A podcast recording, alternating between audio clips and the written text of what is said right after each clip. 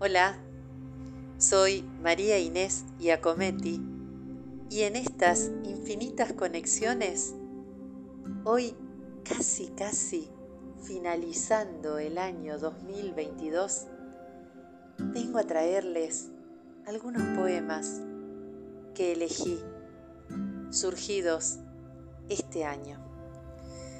Este año que en mi bendita tierra argentina hemos tenido tantas tristezas, amarguras y alegrías, como la vida misma, pero que realmente nos hace fuertes, nos hace agradecidos a las nuevas oportunidades, nos hace luchadores, resilientes. Y acá estamos para ofrecernos siempre y para seguir sembrando. Cada uno desde su lugar, desde lo que puede, desde sus talentos. Les agradezco por escucharme, por acompañarme, por este sencillo acto de comunicarnos. El podcast Infinitas Conexiones es una forma más de vernos a través de las palabras, de escucharnos a través de los gestos y los silencios. Gracias por estar. Que lo disfruten.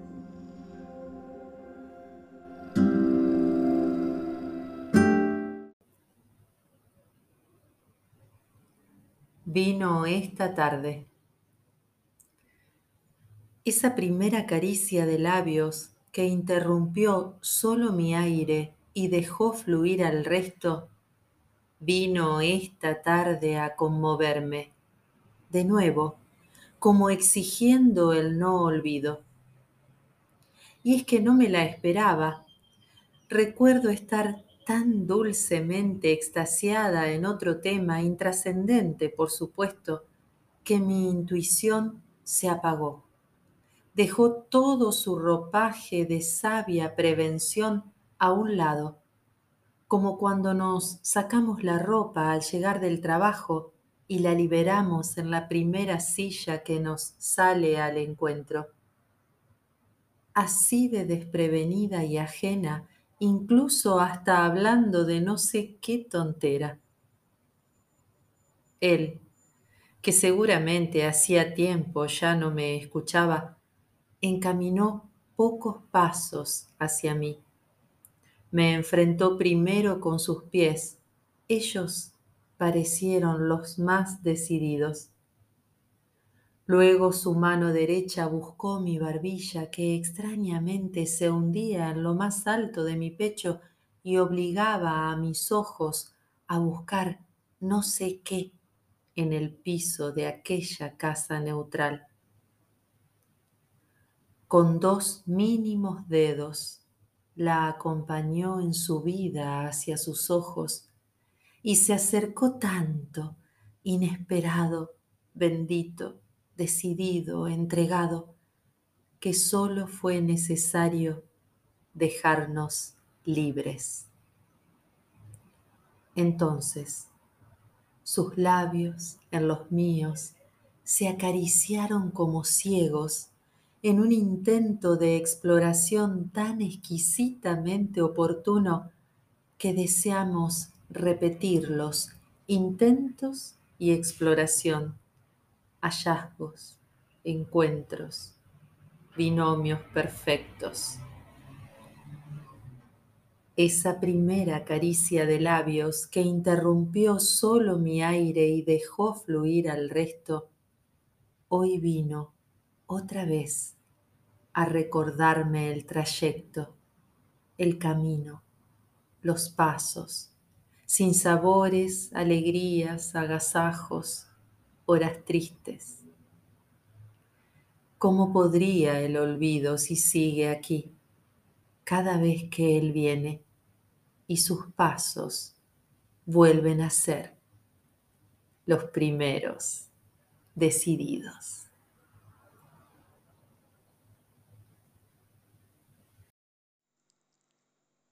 Él sabía. Él sabía que yo no volvería a estar en sus brazos. De todas formas, decidió arroparse en mí como un pichón empobrecido de alas y cariño. Él sabía que yo no me detendría en su mirada, sin embargo, eligió mirarme hasta que mi imagen se escurriera de tal forma en su ser que me dejara tatuada más que en su piel, en sus entrañas. Él sabía que yo no ofrecería continuidad de besos. De igual manera, optó por besarme todos los minutos, todas las instancias, las palabras, los verbos, los gestos, la templanza. Y aunque él sabía que no me quedaría, se derramó en halagos, empecinó sus formas tendiéndolas claras hacia mí inmortalizó las charlas, pintó indelebles mis gustos y los retuvo para replicarlos en mi ausencia.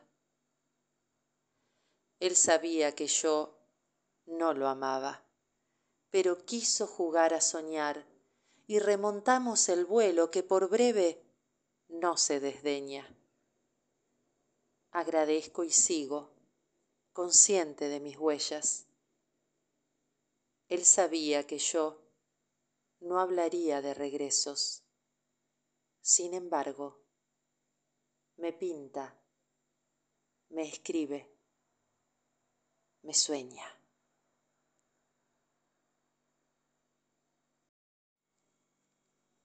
Hasta el final de las ganas. Que si la vida nos permite el amor, no lo hemos preguntado preferimos saborearlo desde el centro hasta las orillas más lejanas, en las piernas. Escaseces iniciales comienzan por amanecernos, se enaltecen a sí mismas y entonces surgen las alas, libertad. En su piel mis anhelos resbalan escandalosos y tiernos, celebrantes de lo dicho, susurrado, sugerido. Con él los complejos se ríen y dulcemente ceden espacios al gozo. Conmigo vuelven a surgir sus bríos y sembramos margaritas en esa noche olvidada de estrellas. No sirve detenernos a pensar si la vida nos permite el amor. Manos y palabras se ocupan, crean, dibujan, construyen nuevos caminos, los recorren, los habitan. Y no existe en nosotros la intromisión del tiempo.